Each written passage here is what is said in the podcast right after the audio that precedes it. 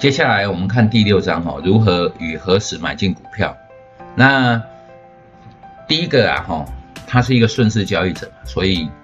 马克说永远顺势而为，而且只能在一个时段买，就是买在上升期的股票，并且要有大局观。什么叫大局观？其实股票哈，我们说真的，大盘很重要，大盘哈它决定因素背后有可能是利率，有可能是资金，哈。比如说最近的 E Q 那个 Q E 啊，哈，呃，不断的在印钞票，所以活水不断的注入，那变成哎跟实际的景气，股票跟实际的景气，实体经济哈是脱钩的。那为什么脱钩啊？你去借钱只要一趴啊，当然借来玩啊。你你你房贷原本很很贵啊。这个当然要买房子啊，啊，这种东西我买房子了之后，跟银行借钱，我再去压一下，哎，一年才一趴多，我当然借来玩股票啊。那我原本在银行的钱，我尽量不要存，我资金要活用啊。所以价格哈跟通膨就是这样引起的。可是呢，跟实体经济有没有关系？其实没有太多的关系。那实体经济跟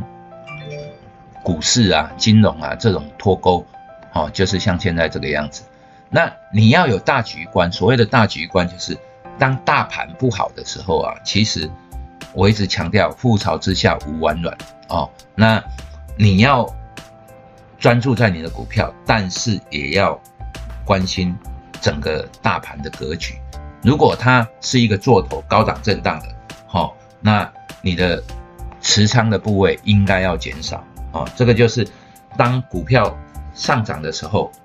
那你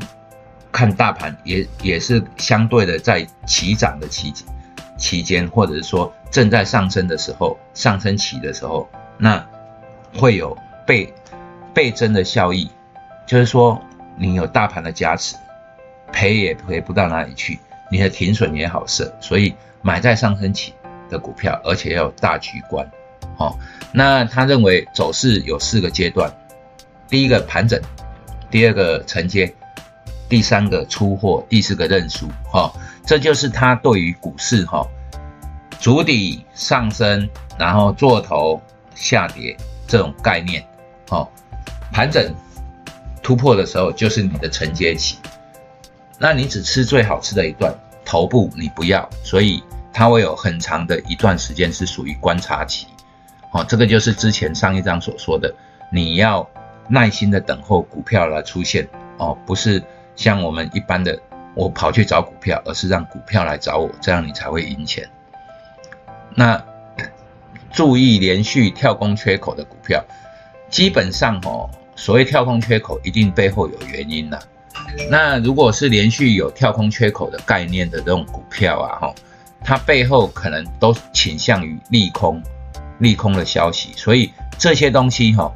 如果跌下去缺口又回补，然后又盘，然后又跌下去又回补又盘，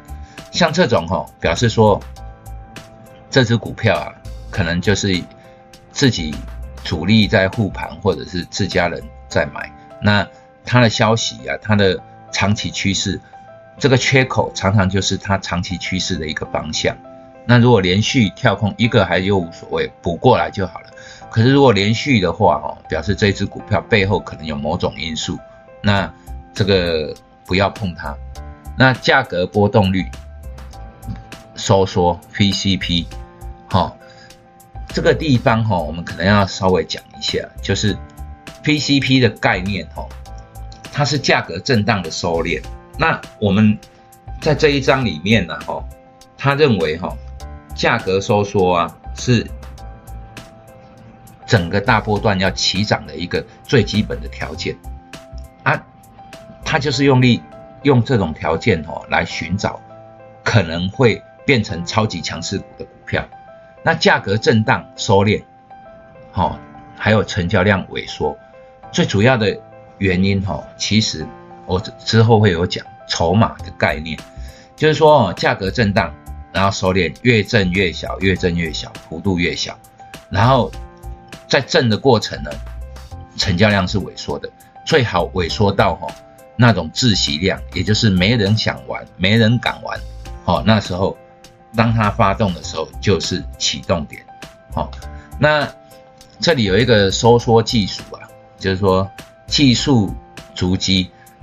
它里面有三个要素，哈，第一个是时间，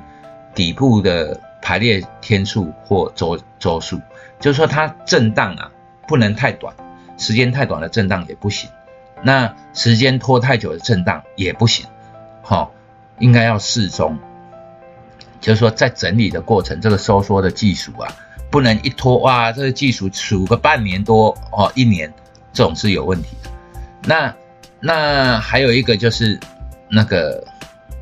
时间不能太短，你不能哦收缩哎三五天七六七天就结束了。这种东西也不行，所以在它的震荡的收缩技术里面哦是有格局的，哦，这个